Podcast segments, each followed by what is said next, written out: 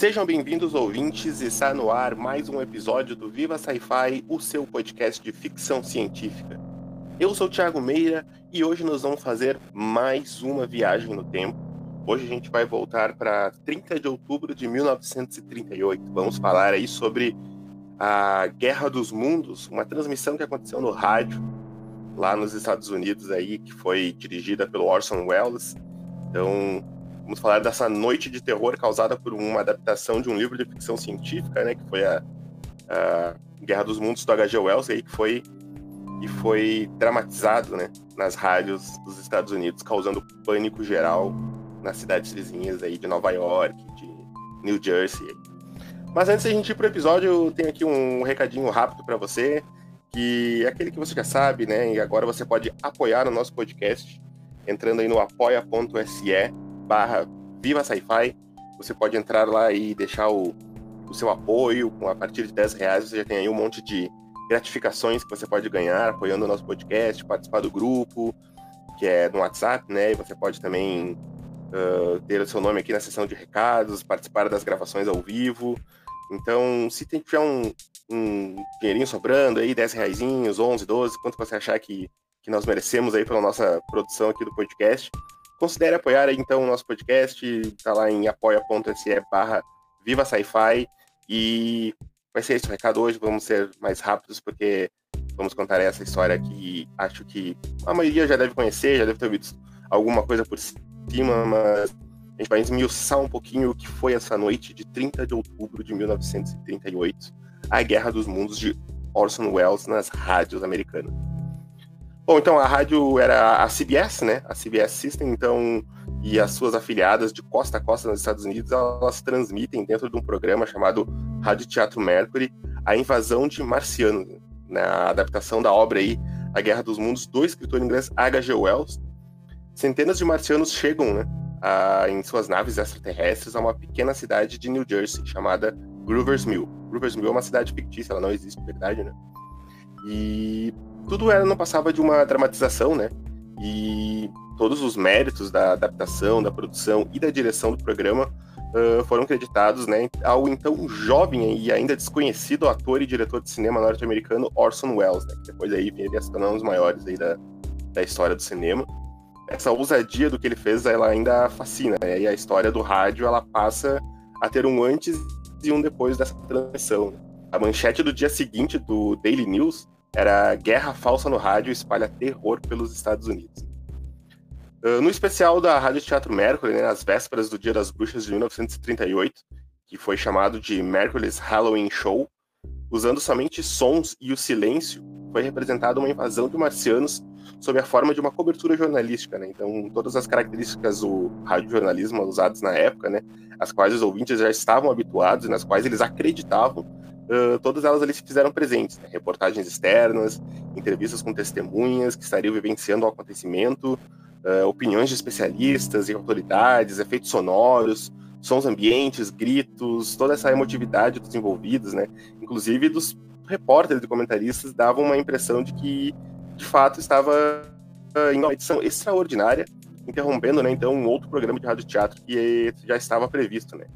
Uh, na realidade, já, já se tratava do 17 programa de uma série semanal de adaptações radiofônicas que eram realizadas pelo Orson Welles, né. Uh, e o Rádio Teatro Mercury, que explorava essas técnicas jornalísticas com uma ambientação sonora, assim, já era algo comum na, nas rádios na época, né? principalmente na CBS, que tentava alavancar sua audiência. Né? E a CBS ela calcula que na época o programa foi ouvido por cerca de 6 milhões de pessoas, né? Das quais metade passaram a sintonizar quando já havia começado, né? Então eles perderam a introdução que informava que se tratava de um, de um rádio teatro semanal ali, né? Que era só uma, uma dramatização. Pelo menos 1 milhão e 200 mil pessoas tomaram a dramatização como um fato, né? Acreditando que estavam um, mesmo acompanhando uma reportagem extraordinária. E desses 1 milhão e 200 mil pessoas, meio milhão tiveram a certeza de que o perigo era iminente, né? entrando em pânico, agindo de forma que confirmava os fatos que estava sendo narrados ali nessa sobrecarga em linhas telefônicas, uh, interrompendo realmente as comunicações, aglomeração nas ruas, congestionamento no trânsito, Tudo isso provocado por ouvintes apavorados tentando fugir do perigo, né? Que parecia algo real, né? Então, é, a gente está falando de uma metalinguagem aqui, né? A gente está falando de uma dramatização que interrompe um programa semanal. Então, para quem sintonizou no meio, como foi a maioria, né? Uh, então, realmente teve esse pânico, né? Então, quem pegou a transmissão andando já uh, aconteceu um, um caos uh, por várias cidades. Então, houve uma fuga em massa, né? E reações desesperadas de moradores de cidades como New York, como Nova York, né? Além de Nova Jersey também. E então elas realmente estavam completamente envolvidos pela história do Orson Welles, né? Que estava aí causando esse pânico geral. E esse co conceito da rotatividade de audiência, que hoje faz com que as notícias sejam repetidas até a exaustão, uh, uma vez que as pessoas estão sempre começando a ouvir o rádio, né? Naquele momento ela não, não existia ainda na teoria, né? Então a recepção era coletiva, dando margem à existência de uma comunidade de ouvintes que, diversamente da, daquela recepção mais intimista, assim, né? Então, o, essa troca de informação e as experiências das pessoas, elas foram se desenvolvendo, né? A pessoa, ela saía na rua, tava vendo aquele caos, comunicava a outra, que comunicava mais uma, né? Então, realmente, a notícia se espalhou em 38 de uma maneira que dificilmente hoje aconteceria novamente, né? E o New York Times, no dia seguinte, também deu né, uma, uma matéria bem chamativa na, na sua capa, né? Ouvintes de rádio em pânico tomam drama de guerra como verdade. Então, essa peça radiofônica né, do Orson Welles ela teria uma autoria, na verdade, do Howard Koch, né, uma colaboração do Paul Stewart, que era baseada na obra do H.G. Wells, né? E ela se torna hoje conhecida como uma manchete que é Rádio do Pânico, né? Então, o roteiro ele foi todo reescrito pelo Orson Welles, né? Que além do diretor também foi o produtor, junto com a Mercury Players. E na dramatização fez o papel do professor da Universidade de Princeton, né? Que liderava uma resistência aí aos, aos alienígenas que estavam invadindo, né? O Orson Welles ele mistura elementos específicos do rádio teatro, né? Da, da ficção, uh, como existentes nos, nos, noticiários da época, né? Deixando a coisa mais verossímil, né?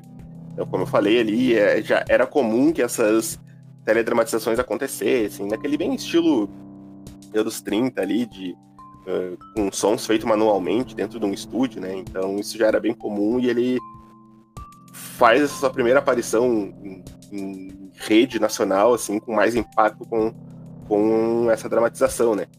O H.G. Wells, né, falando um pouquinho aí, foi um dos precursores da literatura de ficção científica, né? Então, A Guerra dos Mundos, ele foi publicado uh, em 1898, né? Então a gente tem aqui um espaçamento aí até a, essa dramatização do Orson Welles, né? Era um dos seus livros mais conhecidos, né? E ele foi o palco aí da ação da, da história que, na verdade, originalmente é, é ambientado em Londres. Então, o H.G. Wells ele já utiliza no texto um estilo bastante jornalístico, né? Atualizado tecnologicamente para a época, claro, já passado 40 anos aí, né? Dramatização do Orson Welles para H.G. Wells, né? E o Orson Welles ele resgata essa temática e trata de situá-la uh, em frente a um novo modo de vida, aos valores norte-americanos dos anos 30, né? Uh, no original, os episódios se desenvolvem ao longo de vários dias, né? Na adaptação, uh, tá ali, ele apressa um pouco o ritmo, né? Então tudo acontece em mais ou menos um pouco mais de uma hora, né? Então uh, a, toda a transmissão até a introdução, até o final dela tem mais ou menos um pouquinho mais de uma hora aí, né? E confirma né, a força e a credibilidade que as notícias tinham com a transmissão do rádio. Né? O rádio teatro ele começa com sua abertura habitual ali, daí ele é interrompido por um anúncio da apresentação de uma música, né? Bem estilo da época. Uh, inclusive, por, por, algum motivo, o programa não pudesse ser apresentado, entrava uma música, assim, né? Então, uh, era comum que eles, que aquele momento da música ali fosse uma vírgula sonora, digamos assim. E o assunto central né, da Guerra dos Mundos foi sendo introduzido aos poucos, né, interrompendo a música de tempos em tempos. E eram anunciadas novidades, né, sempre mais, cada vez mais ameaçadoras. Né? E essa transmissão ela vai ocupando cada vez maior espaço até que todas as entradas se tornam extraordinárias, né? E cancela a música, então não temos mais a música tocando ali para interromper o programa, é somente as entradas direto do caos total da cidade, né? E um locutor, ele simula passar notícias, um repórter entrevista especialistas, autoridades, uh, finge estar presente no palco da ação ali, né? Então, tá no meio da invasão, tá vendo os aliens sair da nave, né? Então ele tá presenciando tudo ao vivo e tá transmitindo, né, pra rádio todo o, o que tá acontecendo, né? E se vocês forem ver a transmissão, essa transmissão ela tá in, na íntegra no, no YouTube, né? Eu vou deixar aqui para vocês no comentários o, o, link, ela tá em inglês. Tem uma versão em português também bem legal, eu vou passar depois um trechinho aqui no final do, do episódio a transmissão em, em, inglês, né? Que é a, toda a ambientação geral. Vocês vê que tem toda aquela pegada bem anos 30, tem uma pegada bem uh, bem real, assim, realmente, para quem pegou no meio, foi a maioria aí, mais de 1 milhão e 200 mil pessoas, né, é, é, de causar muito pânico, porque ela é exatamente uma transmissão que aconteceria normalmente. E apesar do, dos tempos serem outros, né, da quantidade de fontes, de informação e ser infinitamente maior, a possibilidade hoje de, das rádios, elas continuam bem intactas, né, mas uh, acredito que dificilmente hoje aconteceria algo parecido, né, com todo esse esse caos aí que foi a dramatização, né, do Orson Welles de A Guerra dos Mundos nas rádios, né? Então, pessoal, esse aqui foi mais um, um programa informativo, uma, uma história da ficção científica, né? Que foi essa adaptação. Então, trazer um livro que na época já era muito conhecido, já eram passados os 40 anos aí, a ficção científica uh, bombava nas revistas pulps, então uh, trazer ela para uma outra mídia foi algo muito chocante, foi algo muito nesse estilo de transmissão alavancou a carreira do conhecido, depois disso ele passa a ganhar, ter mais visibilidade. Uh, tem problemas, né? A CBS alega aí que recebeu muitas, uh, muitos processos, né, por causa dessa transmissão. E, mas muitos deles não andaram, né? Acabaram não andando porque realmente a introdução, uma explicação que era mais uma dramatização do Orson Welles. Então, numa época em que era a, o rádio era o principal meio de comunicação, né? Então as pessoas são sempre ali, como a gente muda de canal, a gente muda de streaming hoje, né? Era na época eram apenas as rádios de rádio. Então você pega um programa desse no meio de uma transmissão como se nada estivesse acontecendo, realmente ela passa a ser a ser real, né? Foi o que aconteceu aí para muitos ouvintes depois da Guerra dos Mundos, né, o rádio ele nunca mais foi, eh, foi o mesmo, né? Hoje a informação jornalística no rádio ocupa espaço cada vez maior. Bom, pessoal, espero que vocês tenham curtido aí esse programa mais informativo aqui. A gente teve outro conflito de agenda para o episódio. Estamos devendo episódio aí de nova de Samuel Delany, que sem falta sai na semana que vem. E espero que vocês tenham gostado desse episódio aqui informativo. Se vocês gostaram, comenta aí o que vocês acharam, já conheciam a história. Coloca aí no, no Spotify se você curtiu e se já conhecia, se você viu aí no YouTube a, a completa, vou deixar o link aí uma vez, o link tá na descrição, para vocês verem na íntegra a Guerra dos Mundos de Orson Welles nas ondas do rádio de 1938, véspera dos Dias das Bruxas. Beleza, pessoal? A gente vai ficando por aqui. Sigam a gente nas redes sociais, arroba Viva Sci-Fi, tanto no Instagram quanto no Twitter. E lembrem-se, assistam Sci-Fi, leiam Sci-Fi, ouçam Sci-Fi na rádio e vivam sci-fi. Valeu, pessoal. Fiquem agora com um trecho da dramatização de Orson Welles.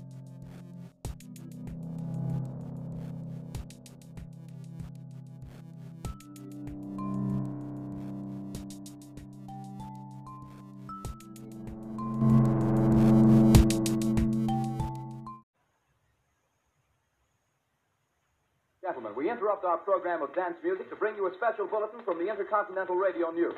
At 20 minutes before 8 Central Time, Professor Farrell of the Mount Jennings Observatory, Chicago, Illinois, reports observing several explosions of incandescent gas occurring at regular intervals on the planet Mars. The spectroscope indicates the gas to be hydrogen and moving toward the Earth with enormous velocity.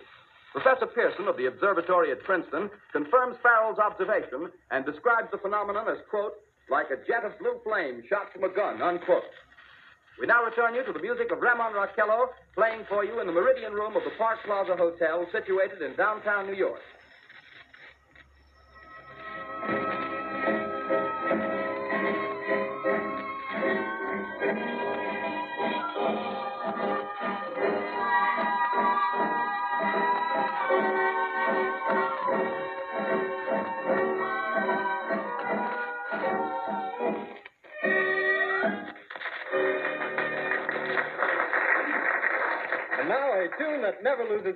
The ever popular Stardust. Raymond Raquello and his orchestra.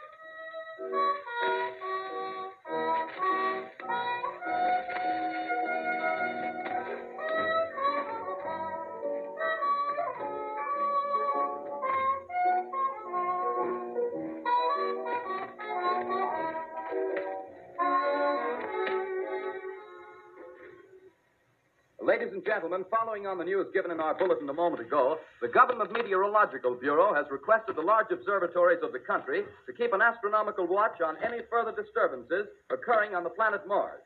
Due to the unusual nature of this occurrence, we have arranged an interview with the noted astronomer, Professor Pearson, who will give us his views on this event. In a few moments, we will take you to the Princeton Observatory at Princeton, New Jersey. We return you until then to the music of Ramon Raquello and his orchestra.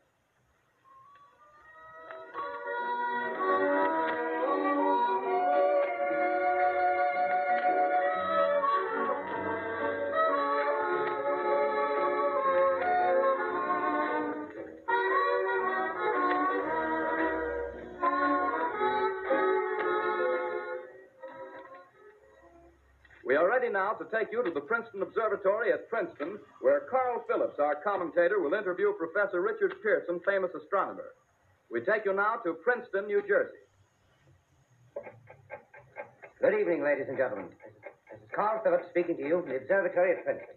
I'm, I'm, I'm standing in a large semicircular room, pitch black except for an oblong split in the ceiling.